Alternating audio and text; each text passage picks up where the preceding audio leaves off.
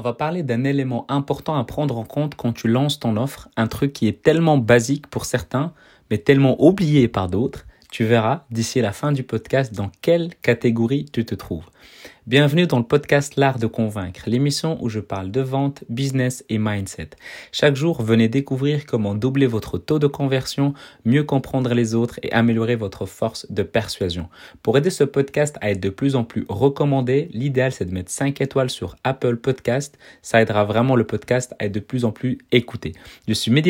Aujourd'hui, on va parler d'un élément concernant ton offre, ton offre irrésistible, bien sûr, pas une offre basique, qui fait en sorte que c'est possible en fait de te reconnaître parmi toute la concurrence. Oui, j'ai bien dit toute la concurrence. Si maintenant je te dis Air Max, iPod ou récemment les AirPods, Kindle, est-ce que ça te dit quelque chose? Directement, j'imagine que tu as pu avoir peut-être même une image de ces produits-là. C'est des produits physiques, c'est ce qu'on appelle une marque. En, infoprenariat, des produits virtuels, des produits qui ne sont pas physiques, qu'on ne peut pas forcément toucher, bah, c'est tout à fait possible d'avoir une marque, d'avoir un nom. Je vais vous donner quelques-uns en anglais et en français. Product Launch Formula de Jeff Walker, The Perfect Webinar Script de Russell Branson. En français, donc en francophonie, tu auras euh, Marketing Mastery, euh, Entreprendre avec cœur, euh, Propulser, Quick Change, Le Déclic, Blogger Pro.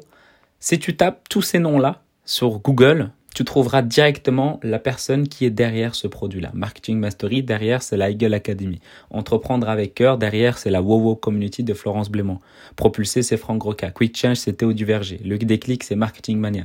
Blogger Pro, c'est Olivier Roland. Et eh ben, en fait, tout ça, ce sont des noms de marques. Que quand tu les entends, quand les gens les entendent, directement, ils associent ça à quelque chose, à un résultat, à une possibilité, à une ouverture, que ce soit en business, que ce soit dans n'importe quelle autre catégorie. Euh, donc on peut avoir d'autres noms, on peut avoir d'autres marques. Ça, c'est ce que j'ai eu en tête directement quand, quand j'ai fait le podcast.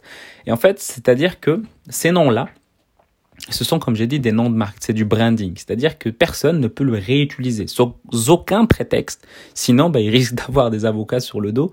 Et eh ben, en fait, c'est pareil pour toi. Tu dois donner un nom à ton programme.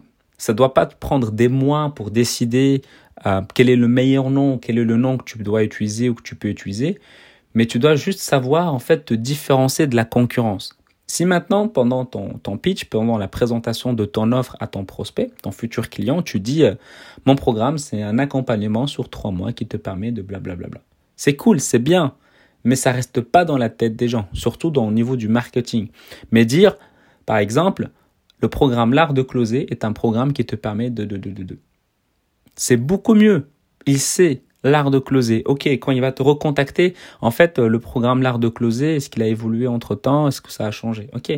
Par exemple, moi, j'ai l'art de closer, l'art de communiquer. Peut-être il y aura d'autres offres, il y aura d'autres noms, mais moi, j'aime bien jouer sur le côté artistique de la chose, puisque la vente, c'est une sorte de poésie, puisqu'on joue et qu'on qu'on s'amuse un peu avec les mots pour transmettre des émotions et pour faire agir notre prospect. Donc voilà, ça, c'est un peu ma, mon branding à moi.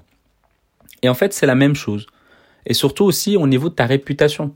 C'est-à-dire que euh, quand tu fais la promotion d'un d'une marque, bah derrière tu peux créer une deuxième marque, un deuxième produit, une deuxième euh, deuxième offre. Tu prends Coca Coca-Cola, bah Coca-Cola c'est la boisson, mais c'est pas le nom de la société derrière.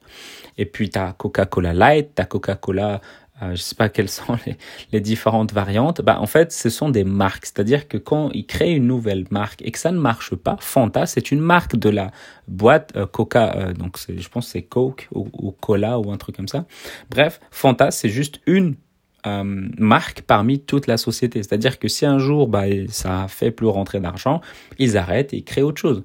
Eh ben, c'est la même chose pour une marque. C'est peut-être qu'à un moment donné, ton programme, euh, il sera peut-être limité ou il sera, euh, il aura fini ou peut-être que tu voudras changer, tu voudras peut-être passer à autre chose, tu voudras changer peut-être tout le, le, le, système complet. Bah, tu créeras soit un autre nom, soit tu prends ce nom-là et tu fais une deuxième version.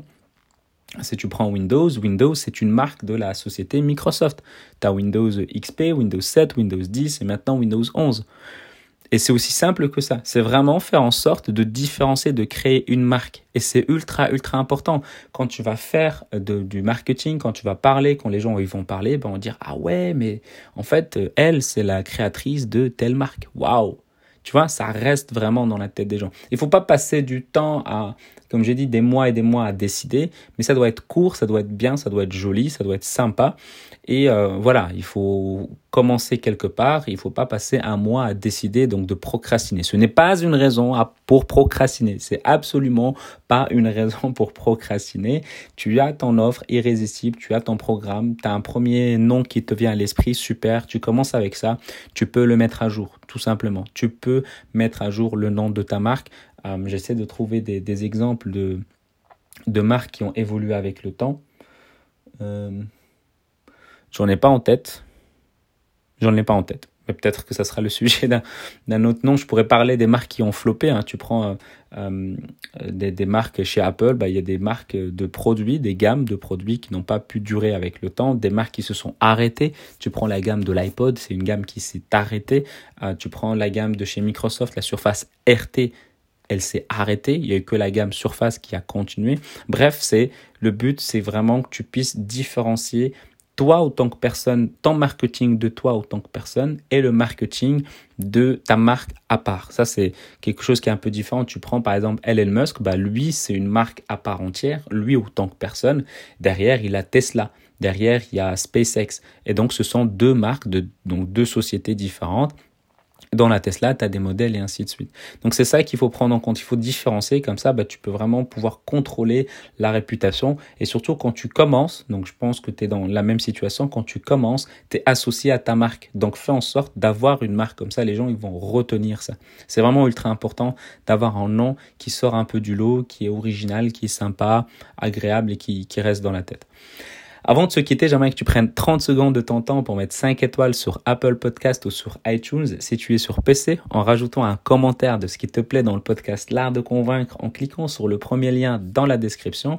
Et si tu as envie d'améliorer tes compétences en vente, j'ai créé une formation de 7 jours qui est totalement offerte où j'explique les fondamentaux de la vente que tu peux directement télécharger à l'adresse l'artdeconvaincre.com slash 7 jours. Et si tu as envie de me poser des questions, tu peux le faire sur Instagram ou bien sur LinkedIn LinkedIn, Mehdi Lariani, M-E-H-D-I-L-A-R-I-A-N-I. Je te dis à demain et prends soin de toi.